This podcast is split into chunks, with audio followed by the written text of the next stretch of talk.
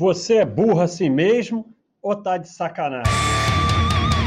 Bode do Baster, o podcast do Baster.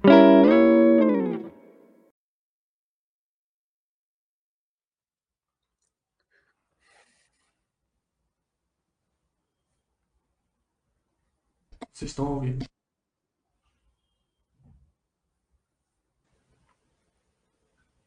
Olá, olá, boa noite. Mili? Mili, você que é o host desse show, não é eu não. Boa noite, pessoal do Twitch, tabastra.com.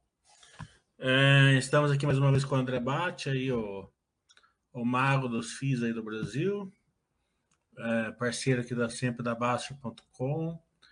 É, vamos aí responder perguntas de vocês. Né? Então já mandem perguntas, a gente vai fazer mais é, cast and answers, né? Hoje, é, justamente para tirar dúvida de vocês aí, estamos passando um momento meio conturbado é, da, da economia, tanto nacional como lá fora. Então, o pessoal aí tá meio sem chão. É, a crise é fácil de passar quando ela é quando ela é rápida, né? Mas como foi na parte da pandemia lá no começo do ano passado, mas quando ela vem fica persistente, né? E você tem aquele sentimento que a ação tá barata, ela continua caindo, continua caindo e você começa a perder o seu norte aí. Então, boa noite, André. Obrigado por mais uma vez você estar aqui. Boa noite, João. Boa noite, Roya, Ruia. Eu, eu nunca sei qual que é. O Oia, mas pode chamar como quiser. O Oia, tá. Vou tentar acertar. Boa noite, pessoal. Obrigado pelo convite para estar aqui novamente.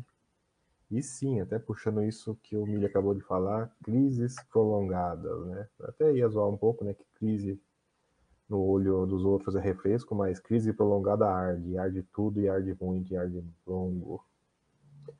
Tava, ele estava falando isso e estava me lembrando de, nossa, vou parar de trabalhar, né? vou para independência financeira, né? O, o ano magnífico de 2012 virando para 2013, né? Tava tudo, tava tudo dando certo, tava tudo bem no mundo, né? O momento ideal para sair, né? Sair, parei de trabalhar, né? Pedi demissão.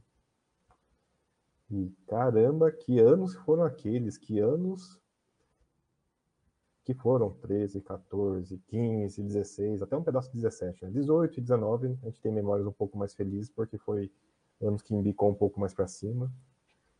Mas que anos prolongados foram aqueles que alguns estão revivendo agora e alguns estão descobrindo agora. Bem-vindos ao clube, pessoal, das crises longas e prolongadas.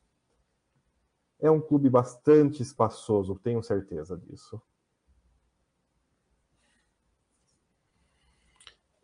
É... Nessa época aqui, né, como um todo, é, eu não gosto muito de entrar em empresas que não estão bem, naquele sentimento de você comprar uma empresa que vai melhorar no futuro, né? Normalmente não dá certo e, de uma maneira geral, eu não gosto, mesmo porque é, é, do lado empírico mesmo, né? Que eu me dei muito mal aí, sempre quando eu tentei fazer, e Deus sabe que eu tentei fazer muitas vezes. É, mas nessa época aqui, tem empresas muito boas sofrendo. Né? Por que, que você vai colocar o seu capital em risco em empresas que não estão bem? Se tem empresas que estão bem, estão sofrendo a mesma coisa na, na, na sua precificação. Né? Então, é, não tem sentido. Né? Isso daí é, você vai pegando a, com a experiência e é aquela experiência que você, é aquele investidor que ele que ele perde do, de dois jeitos, né? Quando ele é novo e quando ele já tem o conhecimento, quando ele já é bom. Então, quando ele é novo, ele vai perder pouco, porque ele está começando na bolsa, normalmente o custo do erro é pequeno. Né? Quando ele é mais antigo, né? daí ele vai sofrer grandes perdas, né? Aquela questão que quem aprende a nadar muito bem vai nadar no alto mar lá com câimbra, ou depois de almoçar lá uma feijoada e, e isso daí pode causar morte é, financeira na pessoa. É, então, a gente aqui indica sempre é, paciência né, e, e, conhecimento na hora de colocar ativos na carteira. É, nessa época, mais, mais, do que, mais do que sempre. Né? Então, fica bem. No, é, o bom nadador fica, fica bem no rasinho ali, que é ali que vai estar as oportunidades. Como que é, enfim, fundo imobiliário, André? Vai, enfim, fundo imobiliário é aquela história de que Selic sobe, fundo vai para baixo, né? Embica para baixo, né? Selic embica para cima, né? Parece giratório o negócio. E até mais comportadinho, né? Beta de fundo imobiliário é menor do que beta de ação, né? Ele é menos volátil, ele mexe menos, mas ele se mexe, né? Pega aqueles gráficos antigos, você até olha o gráfico de fundo imobiliário do IFIX, parece que ele está de lado, parece que está de lado é boa notícia, mas todo mundo tem que se lembrar. Fundo imobiliário paga dividendo. O IFIX reinveste os rendimentos. Então, o IFIX de lado, ainda assim, é preço para baixo, né? Então, você pega um período de 3, 4, 5 anos, o IFIX de lado, é cota para baixo. É claro que fixo para baixo é para baixo de qualquer maneira, né? Incluindo os, os dividendos aí. E, e eu gostaria até de mudar um pouco o tom, né? Porque eu sei que é lamúria, é um pouco triste, porque não tem como estar animado num período que está todo triste. Mas, pessoal, esse é o momento de fazer dinheiro. E, curiosamente, esse é o momento de fazer dinheiro, ações, FII, fazendo muita pouca coisa. Os poucos dividendos ou muitos dividendos não importa.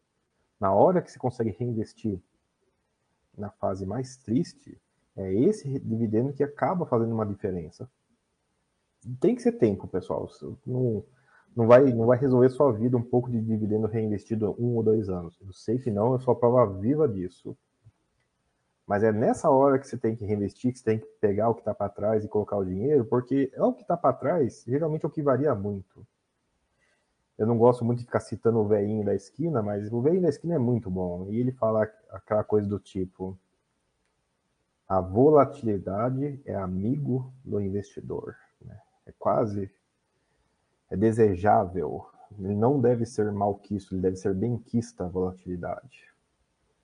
E, poxa, não é renda fixa, só sobe, que daí a gente não teria outras variações e tal. E eu digo para vocês, não com a felicidade da Terra, mas eu digo com vocês com animação. É nessa hora que a gente faz dinheiro. Eu lembro da. Eu estava assistindo, na verdade, esse, esse vídeo esses dias, né? Tava no topo. Daí o pessoal me, entre... me chamou para uma entrevista lá. Ah, aí, André, e como é investir no topo? E daí eu fico daquele jeito, né? É o que temos para hoje. Ah, André, como que é investir na baixa? É o que temos para hoje, mas entre um e outro, por favor, né? A taxa de reinvestimento é um pouco melhor para quem está agora. Eu sei que para quem não está reinvestindo, sim, a resposta tem que ser um pouco diferente. Mas, Vamos lá para as perguntas. Diga. Vamos para as perguntas, então. Associado a isso que vocês estão falando, tem um usuário aqui perguntando que. E aí eu vou também emendar uma pergunta minha, né? Que ele pergunta justamente a correlação do, do juros, justamente nesse momento em que a gente tem essa situação que vocês acabaram de escrever, isso, isso também é, ele, ele, estende para a questão dos dividendos. E, e, e, emendando, eu gostaria de perguntar, é, há alguma estratégia de vocês que vocês mudam em situações como essa? Ou vocês continuam fazendo a mesma coisa, a mesma estratégia? Vocês dão mais atenção a alguma coisa? Analisam alguma coisa com mais detalhe? Ou continua com as mesmas estratégias? Mili? É, essa pergunta acho que é mais para fim, né? Depois eu complemento com ações. Então, eu.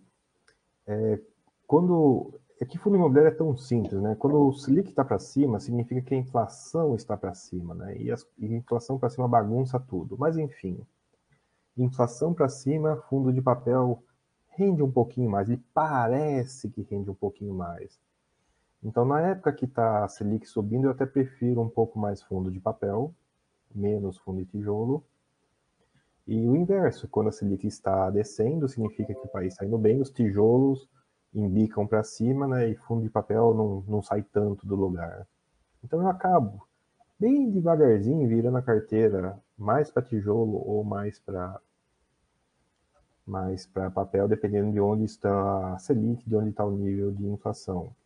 Não precisa, tá, pessoal? Eu, eu, eu trabalhei na Basta, eu lembro que vocês têm uma coisa, não é maravilhosa, tem uma coisa genial chamada Baster System, que faz melhor do que isso, inclusive, e não precisa fazer muita coisa que é só pegar o que está para trás.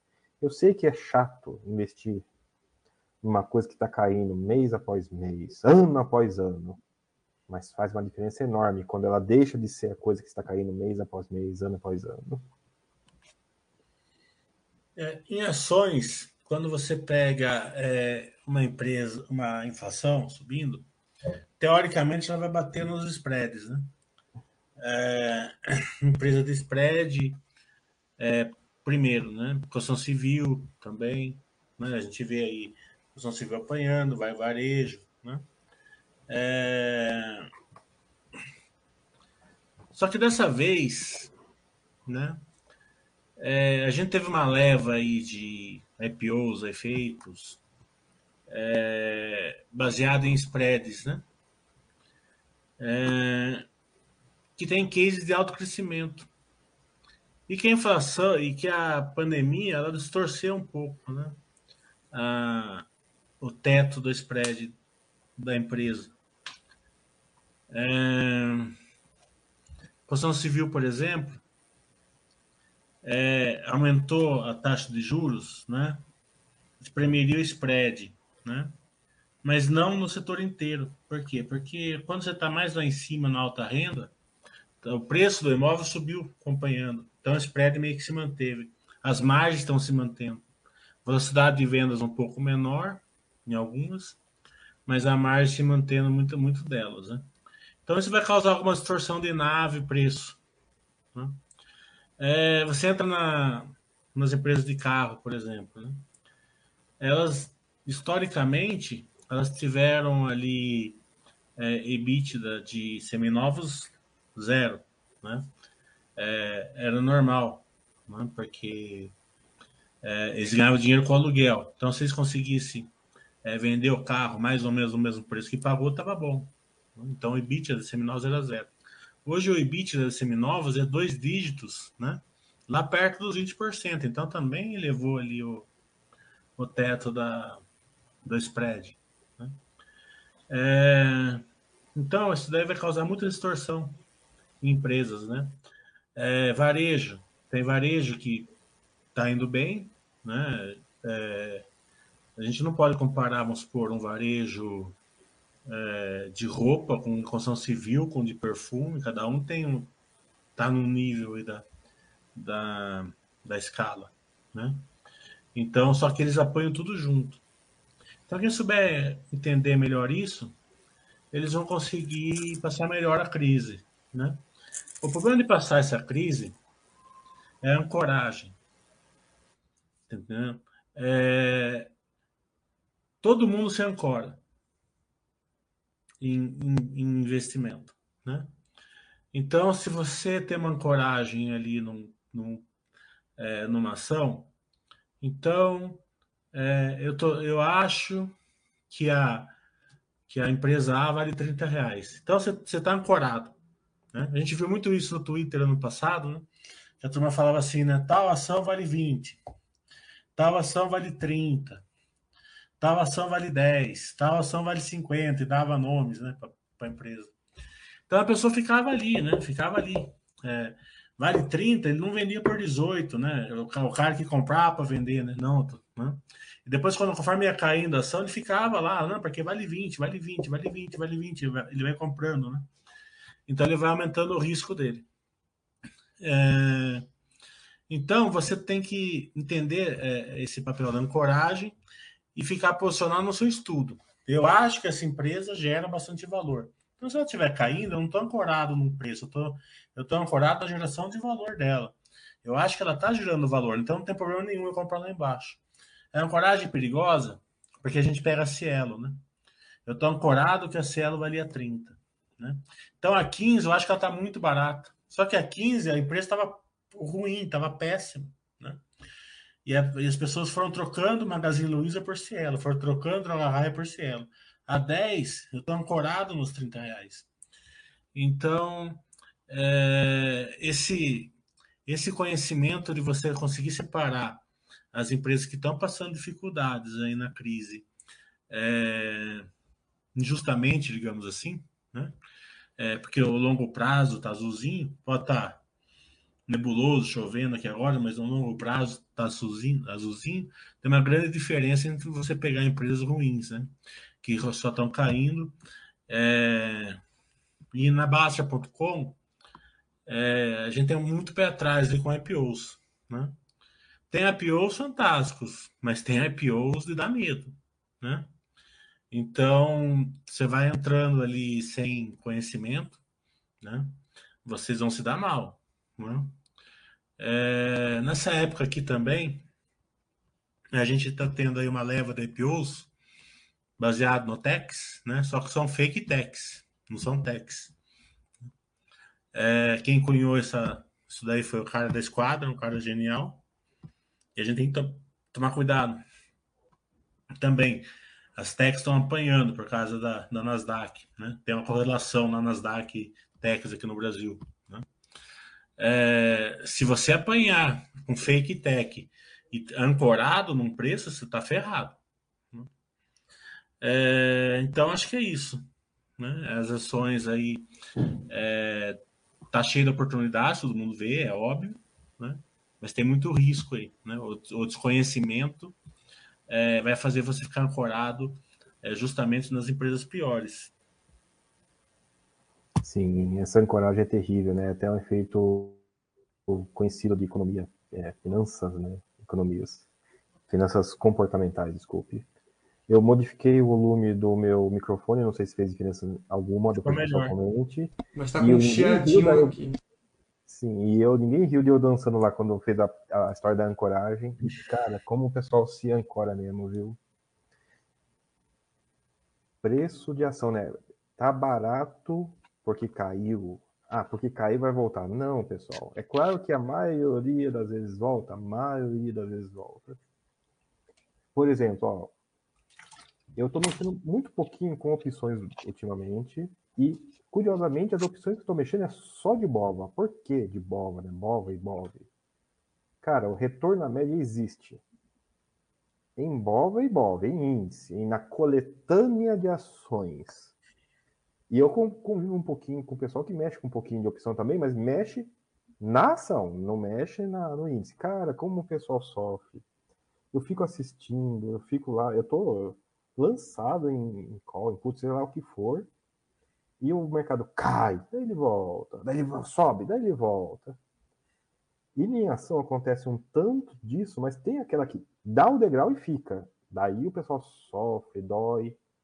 E daí não tá o cara, não só está o cara ancorado, como está o cara lançado, né? Daí não tem jeito, ele tem que ficar lá rolando até tentar sair da, da ancoragem que não só existe na mente dele, como existe lá no home broker dele, né? Que candle negativo das posições lá. Mas, cara, aliás, para vocês, para todos nós aqui, né? A gente ancora e a gente esquece. Esse é o problema, né? A gente a coisa boa a gente esquece mais rápido do que a coisa ruim. É muito impressionante esse outro resultado das economias comportamentais, né? Aquilo que dói a gente se lembra. Né? A gente vai acumulando memórias ruins. Isso é muito, muito triste. Muito, muito, muito triste. Tem o lado da versão a risco também, né?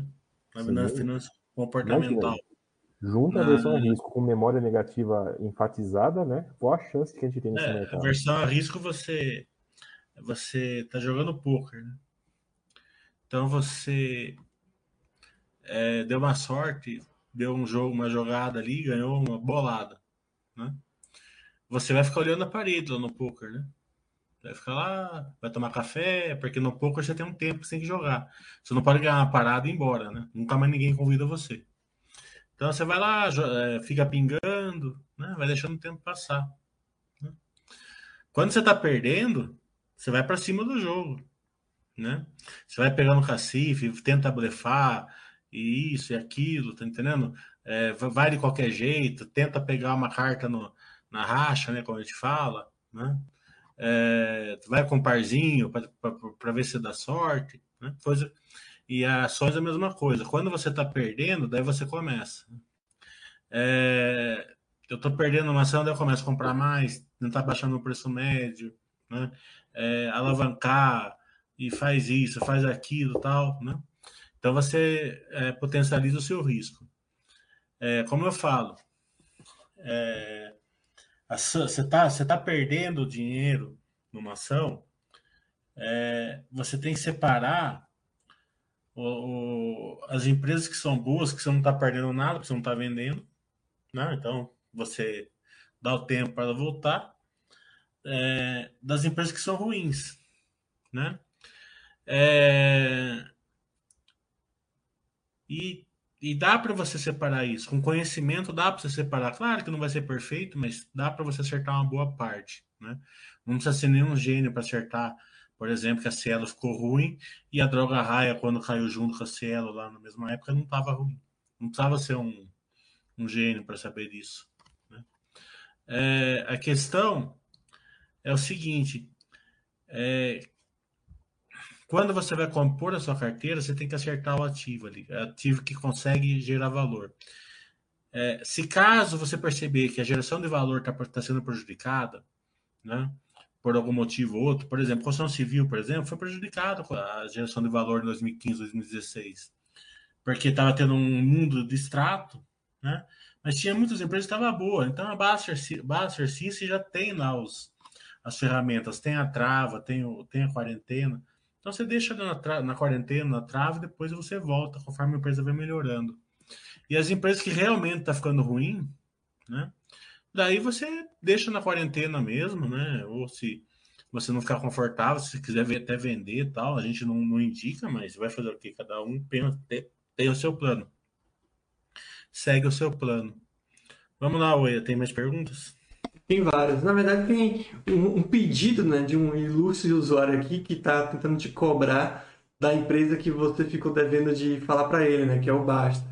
Mas, obviamente, não vou passar essa pergunta, né, para você indicar. Ele uma... quer que eu fale que a Petrobras está boa, a Petrobras está muito boa. É. Tá Mas eu A Petrobomba está muito. Tá realmente, a Petrobomba, a Petrobomba é uma, né? Que é óbvio que ela melhorou demais, né? Ela foi sensacional, né? É... Ela só está nesse valor que ela está hoje porque tem o risco ali que o mercado bate ali na governança, né? Que vai ter eleição, eles podem usar ali a, a a Petrobras para baixar preço de gasolina artificialmente, sei lá, né? não estou falando que vai, mas pode, então o mercado desconta isso daí. Mas a empresa operacionalmente está espetacular mesmo.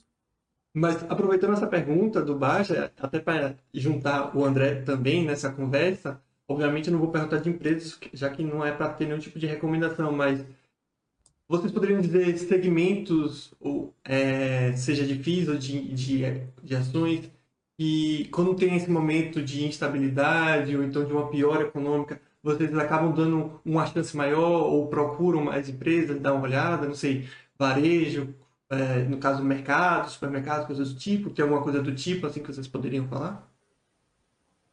É, em fundo em fundo imobiliário existe o que é básico e por incrível que pareça em fundo imobiliário o básico não é infraestrutura eu acho que a gente tem o famoso retorno, retorno aos basics, né? Sempre volte ao básico no na pior momento. E o básico em fundo imobiliário é escritório, né? Escritório existe há muito tempo e imagino eu que vai continuar existindo. Tem 15 minutos, um pouquinho aqui antes de a gente começar, estava conversando com um amigo meu que ele até mandou um GIF, assim, né? O, o cara que está encaixotado lá em negação porque vai voltar a trabalhar o escritório que prometeu que ia ser home office para sempre, né? Já desprometeu, já voltou um pedaço e ele mesmo vai voltar, porque no final do ano vai voltar full. É claro que não vai voltar full. Teve um grande pedaço que foi pro. Esse é o problema, né? Teve um grande pedaço que foi pro home office e tem um pedaço que vai permanecer em home office. Não são os mesmos pedaços. E então, o básico no momento de crise em fundo imobiliário é simples: tudo vai cair. Ponto, tudo vai cair. Então você compra o que é básico. E o básico em fundo imobiliário é, é, é laje e galpão. Tão simples quanto isso. Se eu dou atenção a isso, mais ou menos, como eu falei, eu prefiro. Na verdade, o que eu faço é calcular o retorno real 12 meses à frente. Daí eu sei para onde minha carteira vai mais. O, de novo, o Buster System já faz isso se você tiver papel e tijolo simultaneamente, você não precisa nem fazer a conta. E seria bom acertar time, mas não, não precisa acertar time. Conta errada, né? Só para o pessoal ter aquele número errado na cabeça. 2013, 14, 15, é, a carteira rendia 9% ao ano, mais ou menos. 13, 14, 15 são 4 anos. 9% vezes 4, 36%. Reinvestia, 30, ganhei 36% em cima da carteira nesses 4 anos. Reinvestiu em um monte de coisa que estava no preço rebaixado. 4 anos seguidos de preço rebaixado. Vem 17, 18, 19, duplica algum, triplica de preço. Então aquele 36% vezes 2 já foi para mais de 70, vezes 2,5, na verdade já chega perto de 90. Pronto. Nossa, você dobrou o seu patrimônio só reinvestindo em rendimento? Sim, que é a coisa mais simplória, sem inteligência nenhuma. E que dá para fazer em momentos como esse, em momentos de queda prolongada, fundo imobiliário que tem um payout grande, o que você tem que fazer? Nada de diferente, é continuar reinvestindo, porque no momento de um retorno alto, esses percentuais se acumulam e a variação para cima joga o retorno da sua carteira para a estratosfera. É, em ações, tem várias estratégias, né? Tem gente que gosta de, de mudar, por exemplo, agora para exportadoras, né? Por exemplo, eu não gosto de mudar a estratégia, né? É, eu aguento apanhar ali calado, né? Construção civil, que é o meu, meu foco principal, tá apanhando, eu apanho junto, não tem problema nenhum, né? Eu sei que quando voltar, é, as ações que eu, que eu tô comprando hoje é, vão voltar espetacularmente bem, que são empresas boas. Né? É... Aliás, hoje eu investi numa. Eu comprei ações de uma, né? Que o core business dela tá, tá de graça. Né? Ela está sendo vendida pelo, pelo, pelo, pelos, pelos apêndices, digamos assim. Né? É claro que eu não vou falar qual que é, tá? Porque cada um estuda a sua. Né? Mas o. Então tem para tudo quanto é lado. Né? É, então eu não gosto de mudar estratégia justamente porque você não vai estar aproveitando justamente o momento de estresse dentro do, da empresa que você já gosta. Então eu procuro dar ir aportando assim em empresas que eu gosto, que eu confio, né? E estudo bastante, né? Tem empresas assim, que eu que eu gostava, mas por algum motivo ou outro não investia, porque não dá para você investir em todas. Daí elas começam a sofrer injustamente e eu coloco na carteira, né? Nessa, nessa, nesses dois meses eu coloquei duas dessas que eu acho espetaculares e não tinha, agora eu tenho, né? É, então tem essas duas estratégias, você investir onde você já está, você já conhece e estudar bastante para colocar em empresas novas, né? É, para você colocar em empresas novas, daí você vai entrar nesse processo que eu falei para você. Se você não tiver conhecimento, você vai na ancoragem, daí está ferrado. Né? Se você tiver conhecimento, a sua chance de acertar uma boa empresa, né, que ela está passando algum estresse, é, é, é, é, boa, é muito boa né, nessa época aqui. Vamos para a próxima, então. Um usuário aqui perguntou especificamente de gestores né, de fundo imobiliário, mas mais uma vez vou tentar é, fazer com que todo mundo participe dessa, dessa discussão. Né? Uh, o quão importante, obviamente a gente sabe o papel deles de gerir, mas o quão importante vocês acham uh, os gestores nas, nos respectivos ativos, né? fundo imobiliário e ações, é, o quão de crédito você, vocês dão a, a, a, eles pelos resultados das empresas? Um gestor de fato consegue mudar uma empresa totalmente? A mesma coisa com FII? O inverso confie. Já vou até dar. que eu acho que eu sei a resposta do Mili, mas o inverso confie. Um gestor não vai conseguir, não vai conseguir mudar um ativo ruim para bom. Um gestor bom não vai mudar um ativo ruim para bom. Mas um gestor ruim consegue mudar um ativo de bom para ruim. Então, sim, gestor acaba sendo muito relevante no final.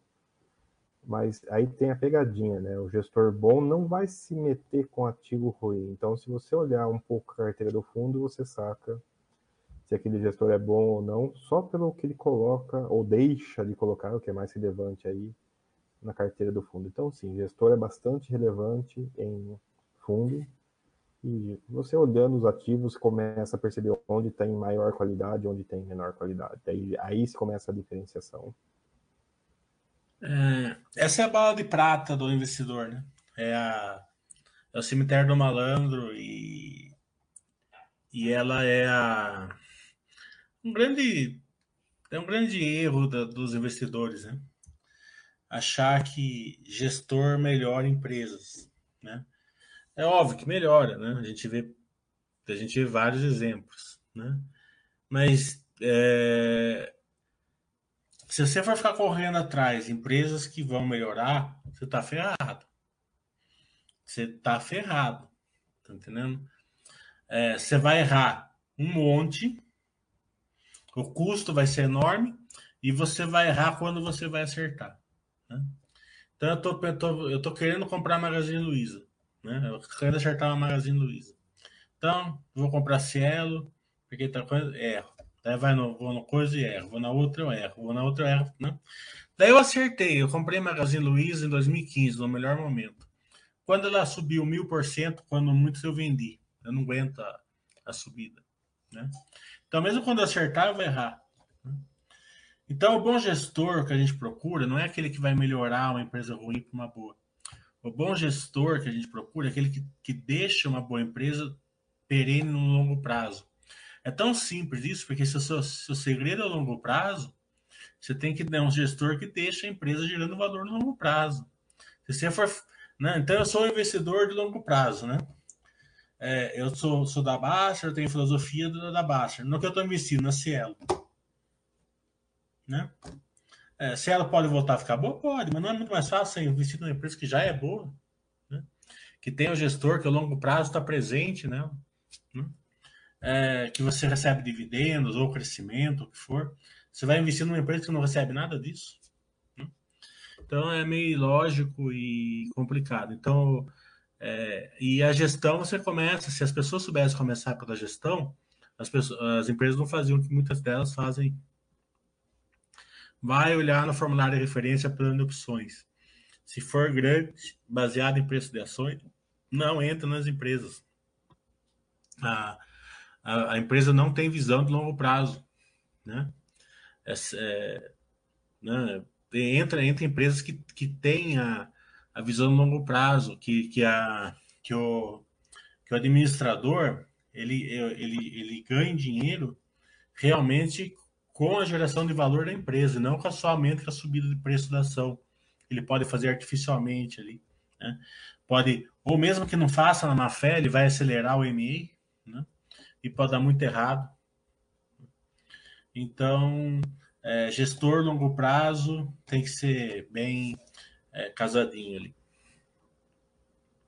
Inclusive, a, similar ao que o Mili falou, né, da, da questão do plano de opções, um usuário perguntou aqui para o André em relação à taxa de administração. Né?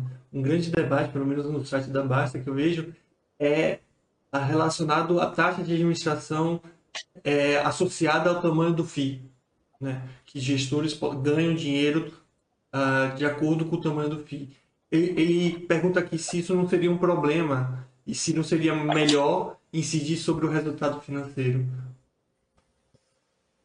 Hum, é tentador ser sobre o resultado financeiro, porque, ah, não, daí o gestor vai sofrer junto com a gente. A gente já viu o gestor que, quando tem renda mínima garantida, é, faz a operação de qualquer jeito para garantir que a renda mínima garantida não afete a própria taxa de gestão. Então, quando você foca no resultado, e o gestor também foca no resultado, às vezes ele foca no resultado do mês e não nenhum outro resultado. Sobre a. Eu não quero que a taxa seja sobre o tamanho do fundo, não quero que a taxa seja proporcional ao tamanho do fundo. Esse é um problema de uma solução extremamente simples. Né? Esse é um mercado de capitais, é um mercado de competição.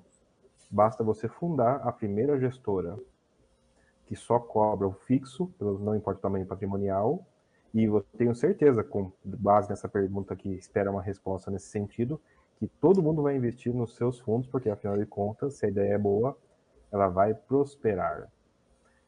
O Oya tá rindo aí, mas eu falei bastante a sério. Eu sei que tem um ponto, tem ironia aí, mas aquela ironia com fundo de verdade, viu?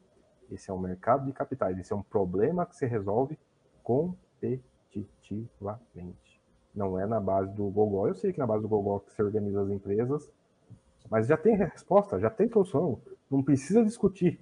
Só sentar e fazer. Bora lá, pessoal. Mão na massa. Mas só para deixar claro, né? Eu tava rindo de fato, como o André falou, porque eu, é isso que eu às vezes vejo, né? É muito fácil da nossa posição falar esse tipo de discurso. Mas, como o André sugeriu, por exemplo, na hora que você está no outro lado, muito provavelmente você vai falar: Quer saber? Eu acho que a taxa fixa não é, não é tão interessante assim. Talvez uma taxa baseada no FII seria interessante. Né? Então, querendo ou não, tá todo mundo tentando puxar para o seu lado, né? Até porque você também, se for falar da taxa de baseada em resultado, o cara sabe que ele não vai ser gestor pelo resto da vida daquele fundo, né? Então ele pode focar em alguns poucos meses e depois tentar um emprego em outro fundo. Então, é, acho que não tem muito como fugir disso, né? Sempre, mais uma vez, vai estar todo mundo puxando para o seu lado. O investidor quer o máximo, mas também os gestores, né? A mesma coisa com a empresa. Acho que o Mili pode falar mais porque acompanha isso mais de perto.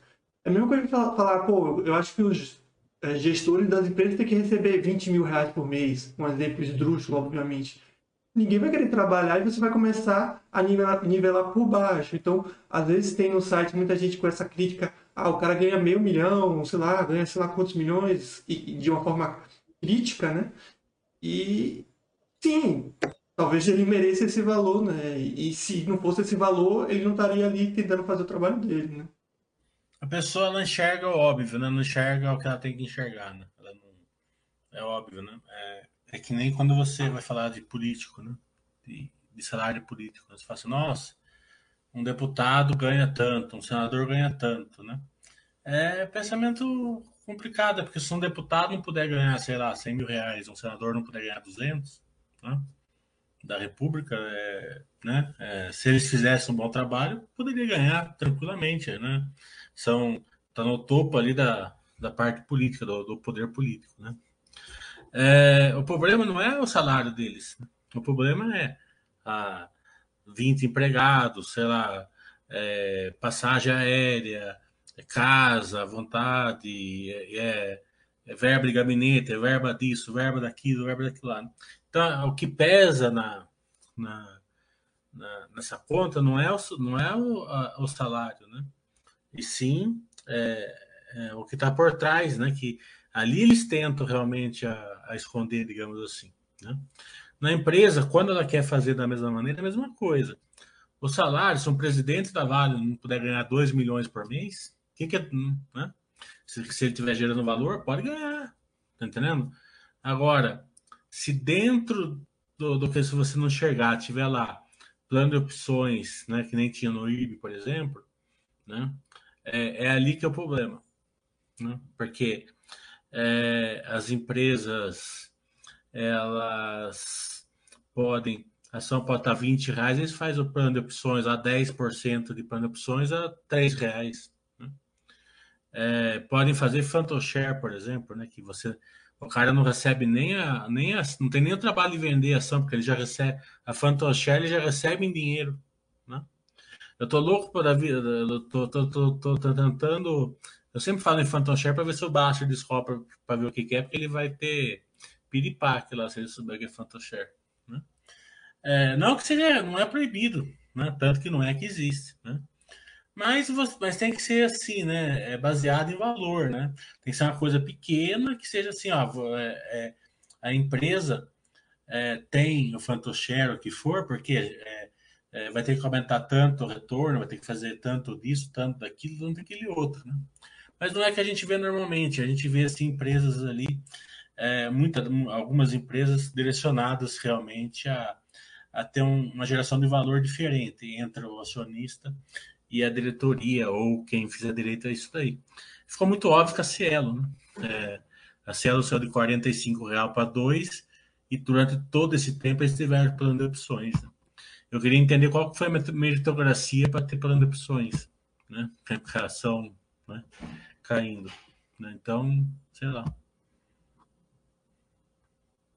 É o que o, o usuário mesmo que fez a pergunta está falando aqui, na, na opinião dele, né? A remuneração em si não é o problema, mas o conflito de interesse. André, acho que seu microfone está desligando. Continua, estava pensando alto aqui. Desculpa. Ah, desculpa. É, mas. é, então ele está falando que o problema é o conflito de interesse. Mas eu estava falando justamente dessa questão do conflito de interesse. Ele não sempre vai ter um certo conflito de interesse. E quando você tira esse conflito de interesse, aí você também cria distorções, na minha opinião, né? Então o Miris falou da Cielo.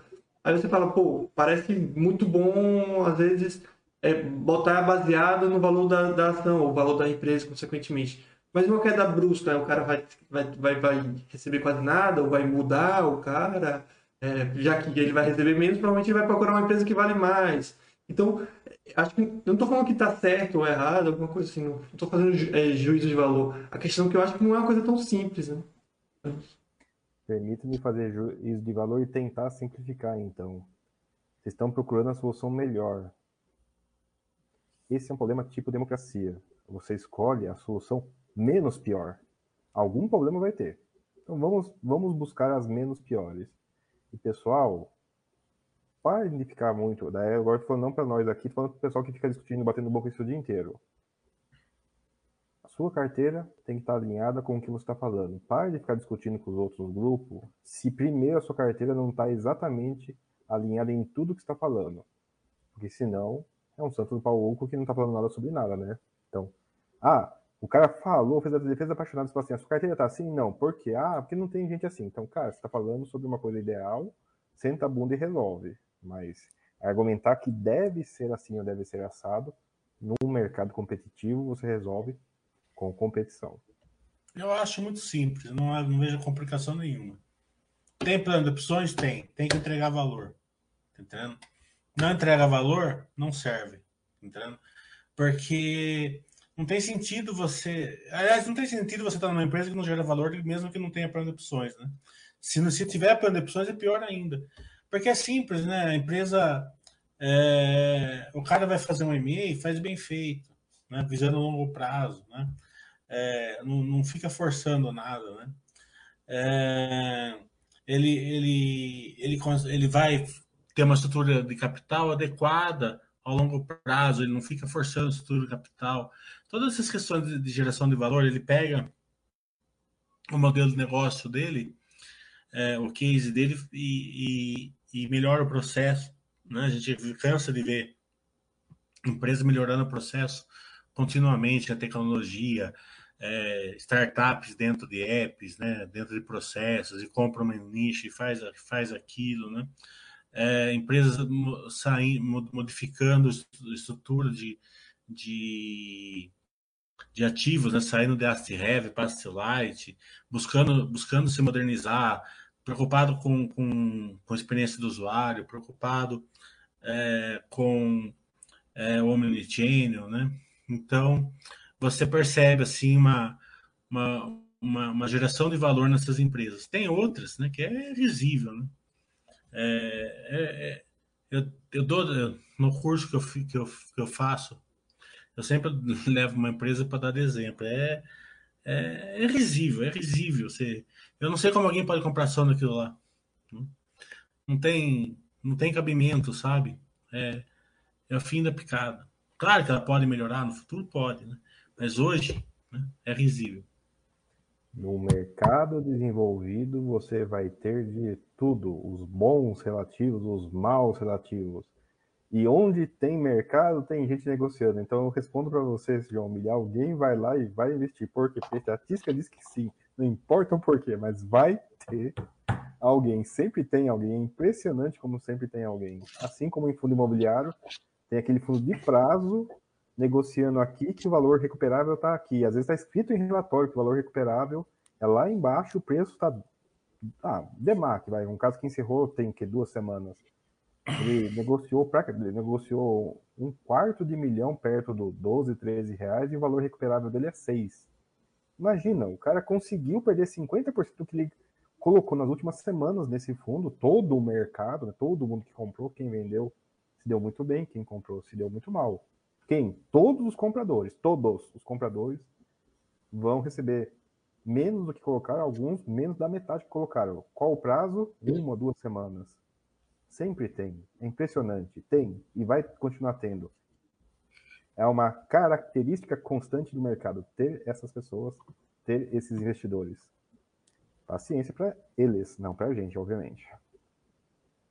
É, você cansa de falar para mim que tem FIIs, que nem você falou que vai acabar, eles vão pagar 50 centavos quando acabar e a cota está sendo vendida por dois reais. Você cansa de falar isso para mim.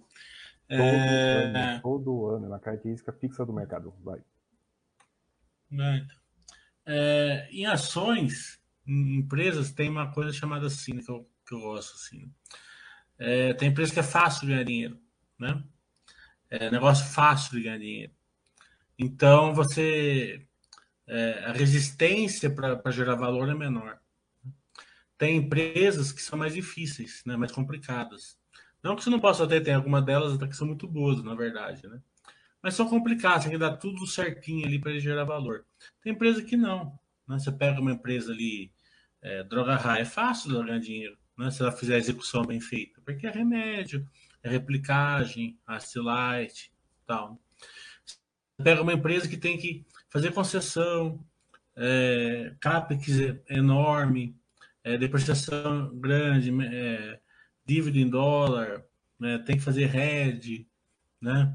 É, ligado muitas vezes a, a, a, uma commodities que fica cíclica, é, né? e aonde é mais fácil. Né? Então, é, isso tem que levar em consideração na hora de montar a carteira. É, procura colocar ali onde a resistência é menor.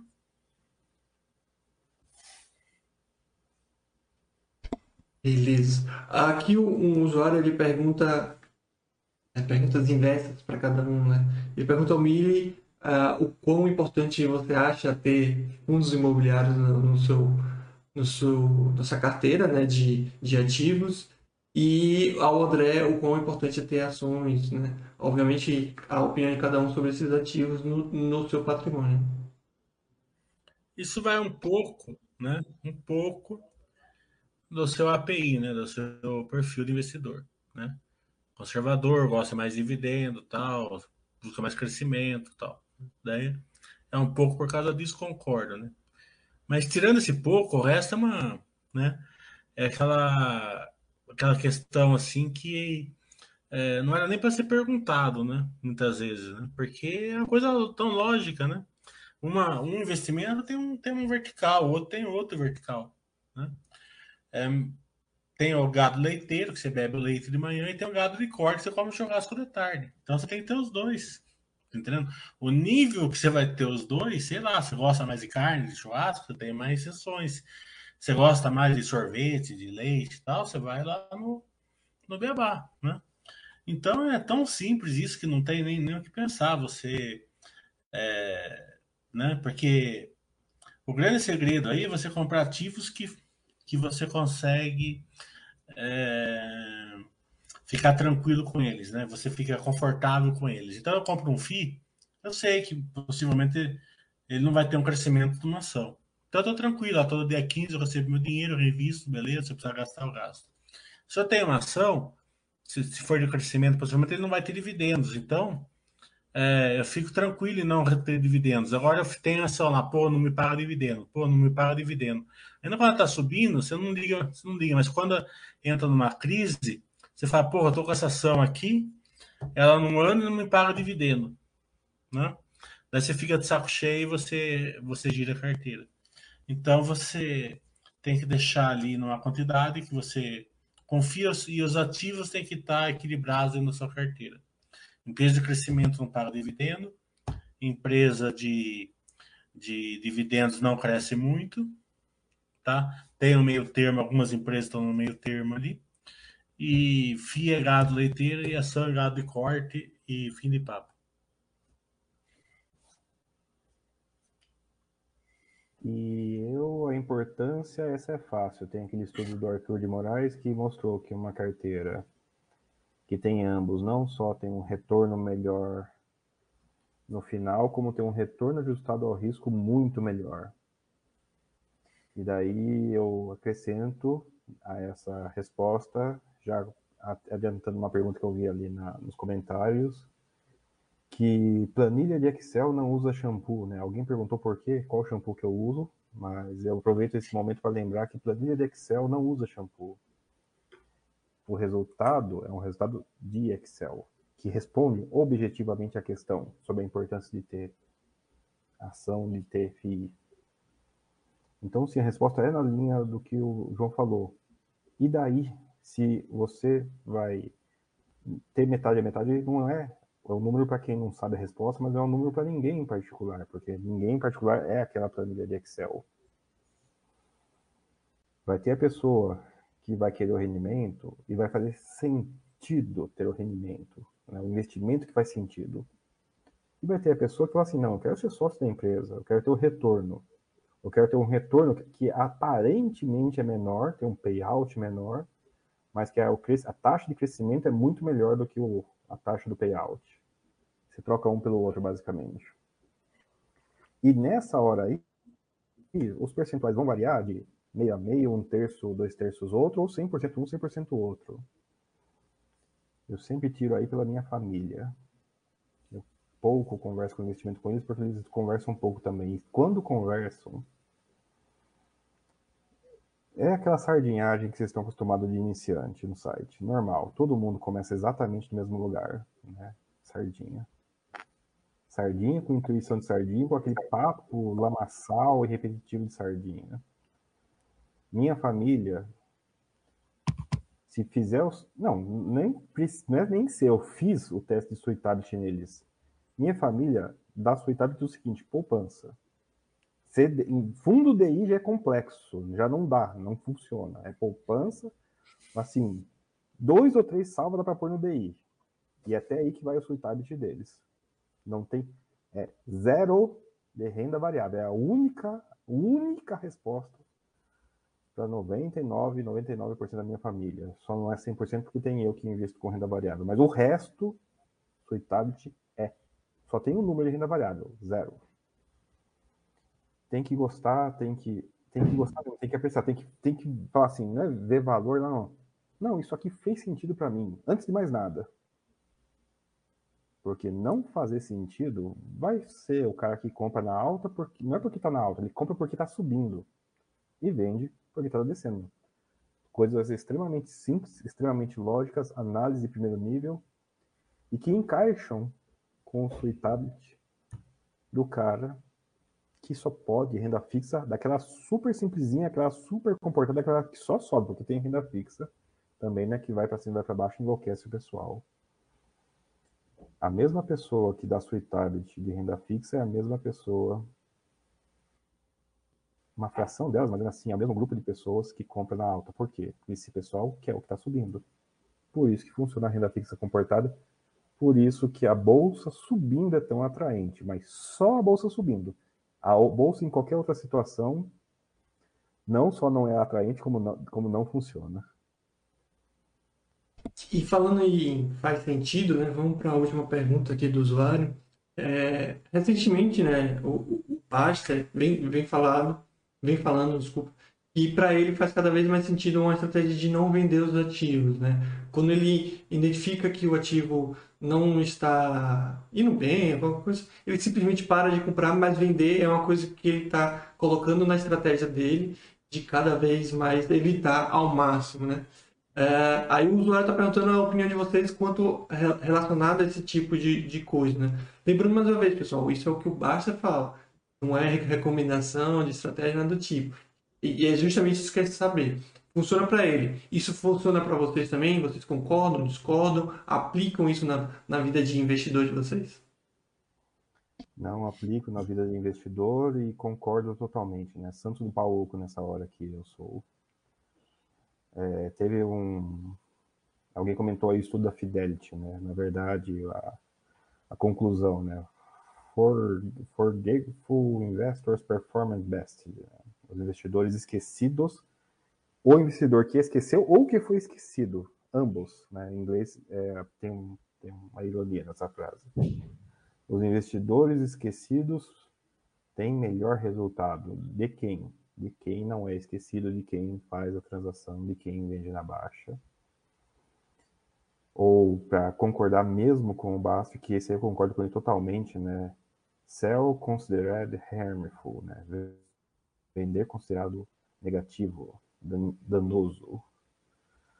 É difícil sair de uma posição em prejuízo e a estatística é impressionante. É realmente negativo sair de uma posição. A gente defende que tem que sair de uma posição negativa, ainda mais no Buster System. É que o Buster System, se você não tomar cuidado, hoje em dia ele tem um freio que é, se comprou uma vez, comprou duas, ele já não fala para comprar mais, né? É ele, ele, tem uma regra de diversificação que é importante, ainda que um tanto recente.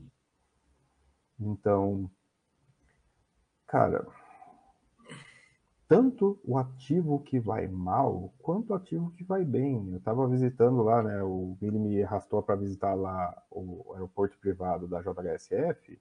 Teve uma hora que o grupo saiu e eu fiquei para trás. E a gente topou lá com quem? Topou lá com um cara que tem, é aquele cara do Magazine Luiza que não vendeu.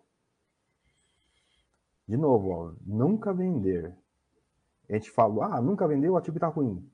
Nunca vender o ativo que está ruim, nunca vender o ativo que multiplicou por 300. Percebe? Continua sendo não vender, não importa o porquê. É, eu acho filosofia boa, eu mesmo faço assim também. Né?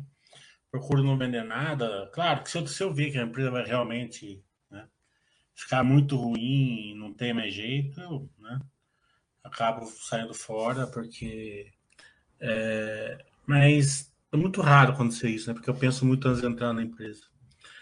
É, o problema da, dessa filosofia do Baster, né? A filosofia em si é boa, porque você deixa ali na. É, você não vende, você deixa na sua carteira, você se.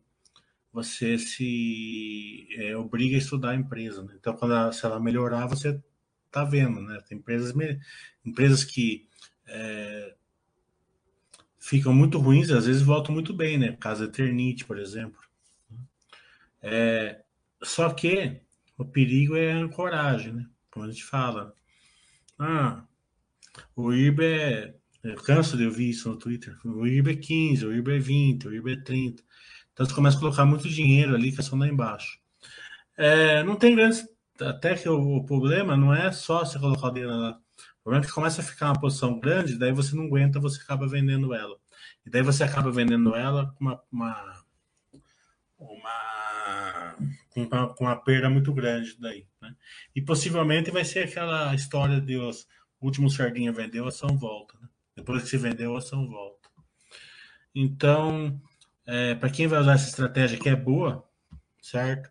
A gente tem lá a, a filosofia do Baster, né? a Baster System. Então, eu faço assim, né? Se a empresa está passando alguma dificuldade, M Dias, por exemplo, estava passando uma dificuldade ali é, cíclica, né? Eu uso, uso os freios, né? Se uma empresa fica ruim, mas se ela se lá, digamos assim, quarentena, e largo na quarentena. Então, é, é, você saber usar as travas da Baster ali da maneira correta é importante. A empresa está ciclando, tudo bem, usa os freios até para você não, não, é, não colocar muito dinheiro ali e não aguentar ficar posicionado nela. Né? Empresa ficou, se você achar que ela ficou ruim, está num momento delicado, né? quarentena, e daí ainda você vai continuar estudando ela.